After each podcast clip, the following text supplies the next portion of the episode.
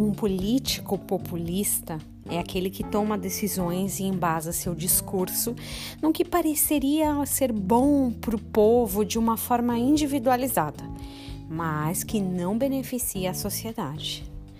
Se alguém prometer, por exemplo, um salário fixo de 10 mil reais para todos os cidadãos, com certeza essa pessoa vai ser amada, ovacionada, exaltada.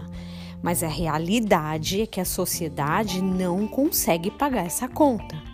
Talvez até dure uns quatro anos, mas depois o país, o município, tudo quebra.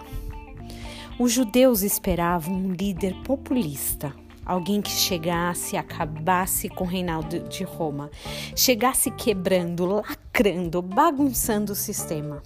Mas não foi isso que Jesus fez. Jesus não foi populista. Ele ainda não é. Isso significa que muitas vezes as decisões dele não vão nos agradar diretamente. Quando Lázaro morreu, por exemplo, Jesus decide ficar até uns dias a mais onde estava. Ele não decidiu curar, mas ressuscitar. Foi grandemente questionado por suas escolhas.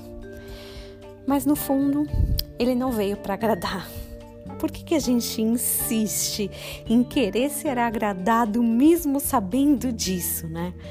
A gente quer que ele faça exatamente tudo do jeito que a gente planeja e sonha, mas esquece, ele não é populista.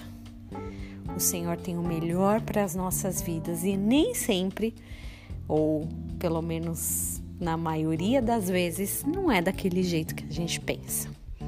Que você possa esperar a vontade do Senhor se realizar na tua vida e que você tenha um dia abençoado em nome de Jesus.